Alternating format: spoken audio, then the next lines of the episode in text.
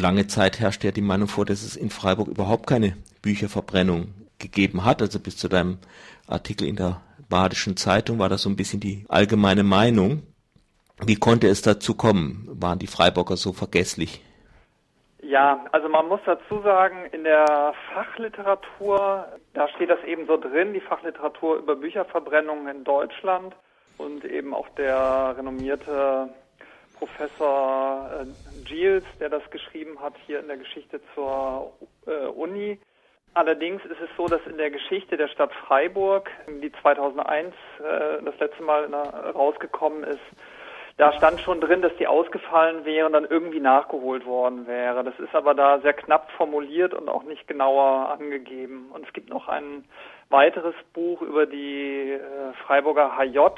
Da wird es auch irgendwie gesagt, dass dann noch irgendwas nachgeholt wurde. Aber eben im Allgemeinen herrscht doch die Meinung vor, äh, das wäre in Freiburg nicht der Fall gewesen. Und ja, es ist schon ein bisschen erstaunlich, weil diese Meldung, dass auf dem Freiburger Exerzierplatz dann die Verbrennung nachgeholt wurde, die stand ja damals so in der Zeitung, die war ja so eigentlich immer zugänglich.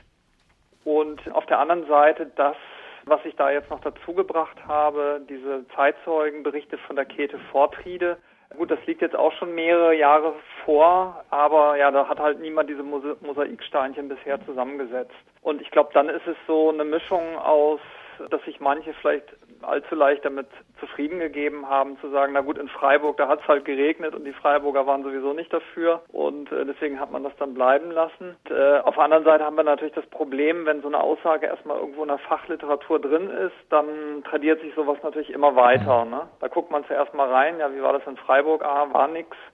Bei Wikipedia steht auch, ist ausgefallen. Also ja, und so geht es dann immer weiter. Ne?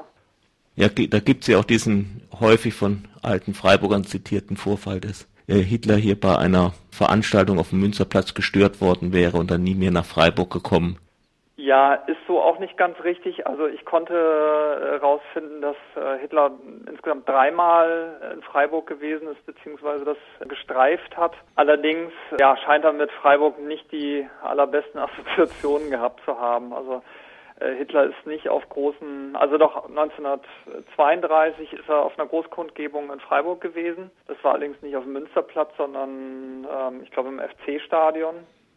Das war dann tatsächlich im Rahmen dieser Juliwahlen äh, ein großes Ereignis äh, in Freiburg. Aber auch da ist er nicht lange da geblieben. Ja, anders war das ja mit anderen NS-Größen. Goebbels, der hier studiert hatte mal und so weiter, da wurde das natürlich eher etwas positiver äh, gepflegt, so das, äh, das Andenken. Kommen wir zurück zur Bücherverbrennung. Wer waren denn die, die treibende Kraft hinter dieser Bücherverbrennung? Ja, da gab es also ein ganzes Setting von äh, Akteuren, die da eigentlich beteiligt waren. Das eine war die deutsche Studentenschaft beziehungsweise der AStA, dem die nationalsozialistischen Studenten dann schon eine entscheidende Rolle spielten 1933 da in dem Bereich Mai, Juni und das andere die Hitlerjugend. Und dann gab es in Freiburg auch eine Ortsgruppe des Kampfbundes für deutsche Kultur. Das war so eine nationalsozialistische Gründung schon ein paar Jahre vorher von dem NS-Chefideologen äh, Rosenberg. Und äh, in diesem Kampfbund für deutsche Kultur hat sich in Freiburg unter anderem äh, ein Bibliothekar der Universitätsbibliothek, äh, der Kleiber, engagiert. Und dann kam aber noch sozusagen die andere Seite, neben den Aktivisten jetzt auf der Seite von HJ und ähm, äh, NS-Studenten, gab es, die jetzt einfach mal da markige Aktionen machen wollten, gab es aber auch die Seite, das sozusagen strukturell anzugehen. Es gab eine städtische Kommission gegen Schmutz und Schund in den äh, Bibliotheken. Die wurde dann angeführt vom Oberbürgermeister Dr. Franz Kerber. Und äh, da gab es ja vorher auch schon irgendwie immer Kommissionen, die sich damit befasst haben. Und die hat er dann aber kurzerhand aufgelöst, weil ihm das äh, zu schwach war und hat dann da eben noch äh, andere Leute, zwei Geistliche, einen katholischen und einen evangelischen da mit reingeholt, die dann sozusagen richtig aufgeräumt haben. Und das ist halt der andere Aspekt, der immer damit untergeht, wenn so mit mit so einer Wegwischgeste behauptet wird, in Freiburg habe es keine äh, Bücherverbrennung gegeben und damit ist das Thema erledigt. Äh, es ist eben nicht erledigt, weil neben dem symbolischen Akt Bücher zu verbrennen. Das andere entscheidende Ereignis ja war, die ganzen Bibliotheken tatsächlich zu säubern und praktisch an Listen erstellen und äh, die Bücher dann rauszuwerfen. Und ob die dann irgendwie verbrannt wurden oder äh, weggeschmissen oder möglicherweise haben sich die Leute das dann auch noch selber zum Teil unter den Nagel gerissen. Das ist dann ja eine andere Frage. Ne? Aber ähm, dass man praktisch die Bibliotheken durchforstet und äh, nur noch kriegsverherrlichende Literatur, Nazi-Literatur, Kolonialliteratur und so weiter, das sollte dann Eingang haben und das sollten die, die Leute, die Freiburgerinnen äh, dann lesen. Ne? Und dieser Prozess, der sich dann ja auf Jahre äh, auswirkte, äh, den darf man natürlich nicht vergessen. Weißt du etwas mehr über diese beiden Geistlichen? Wie kamen ausgerechnet zwei Geistliche da rein? Und ja, das eine, äh, der Moor, muss ich mal überlegen, wie hieß denn noch der eine? Der geistliche Rat, Dr. Mohr, das war so ein Katholik, der hatte auch äh, schon so sogenannte volkstümliche Literatur geschrieben, also war ein Schriftsteller auch und hatte schon äh, eine ganze Weile vorher die Nationalsozialisten unterstützt. Und das andere war der protestantische Pfarrer von Gundelfing, Albert hieß der. Spielt es da eine Rolle, dass der Freiburger Bischof äh, Mitglied der SS war? Nee, ich denke, also zunächst mal, der war nicht Mitglied der SS. Förderndes der, Mitglied. Der war förderndes Mitglied ab 1934. Der, äh, der Mohr war sicherlich eher ein Gegenspieler zu dem Erzbischof, weil der sozusagen vor 33, als die Kirche sich dann noch stärker abgrenzte von den Nationalsozialisten, da war der halt schon voll dabei. Ja, wie sich der Erzbischof dann dazu verhalten hat, das zu den Bücherverbrennungen das wäre dann noch die Frage. Auf jeden Fall hat er sehr stark in dieser Anfangsphase 33, 34 mit den Nationalsozialisten kokettiert. Es gab ja auch die Verhandlungen über ein Reichskonkordat, also der versuchte da irgendwie einen äh, Modus vivendi mhm. mit den Nationalsozialisten zu finden. Aber so Leute wie der Mohr, das waren auf jeden Fall welche, die da ein bisschen aus der Reihe äh, getanzt sind. Und die Frage der fördernden Mitgliedschaft in der SS von dem Gröber, das ist natürlich eine sehr ähm, umstrittene Frage. Da gibt es ja einerseits so diese rechtfertigenden Argumentationsmuster. Ähm, dadurch, dass er da beigetreten wäre, hätte er halt versucht, dann auch irgendwie dann positiv Einfluss nehmen zu können. Das ist so das eine Argument. Also man muss dabei sein, um das irgendwie noch in andere Bahnen zu lenken.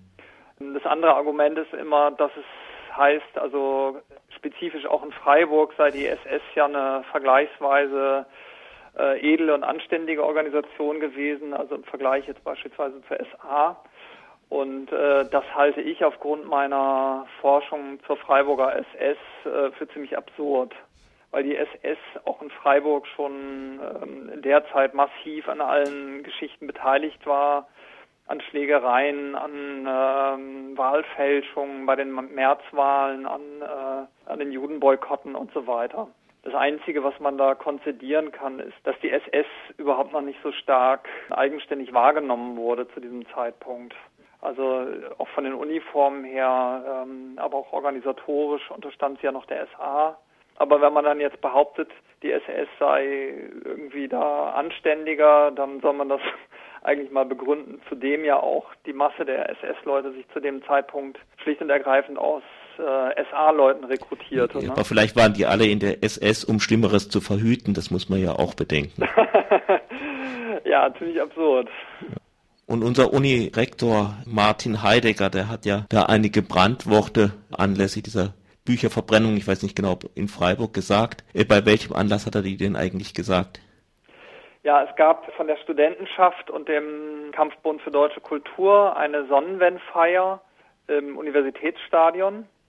Nur damit es nicht jetzt ganz durcheinander kommt, äh, weil da habe ich auch so eine Kritik da bekommen zu diesem Artikel in der Badischen Zeitung. Also es ist so, dass die Rede von Martin Heidegger, diese Feuerrede, anlässlich des der Sonnenwendfeier war. Ne? Also er hat nicht unmittelbar mhm. auf die da daneben und dabei stattfindende Bücherverbrennung diese Rede gehalten. Den Eindruck will ich nicht erwecken. Allerdings kann man es auch nicht davon abtrennen, weil es war im Vorhinein angekündigt, dass bei dieser Veranstaltung die Bücher verbrannt werden. Mhm. Also kann man auch nicht so tun, als hätte es nichts miteinander zu tun. Ne? Heidegger war dabei und hat gesehen, wie da Bücher brannten und äh, wusste vorher Bescheid. Und hat es nachher vergessen wie alle anderen. Ja, genau.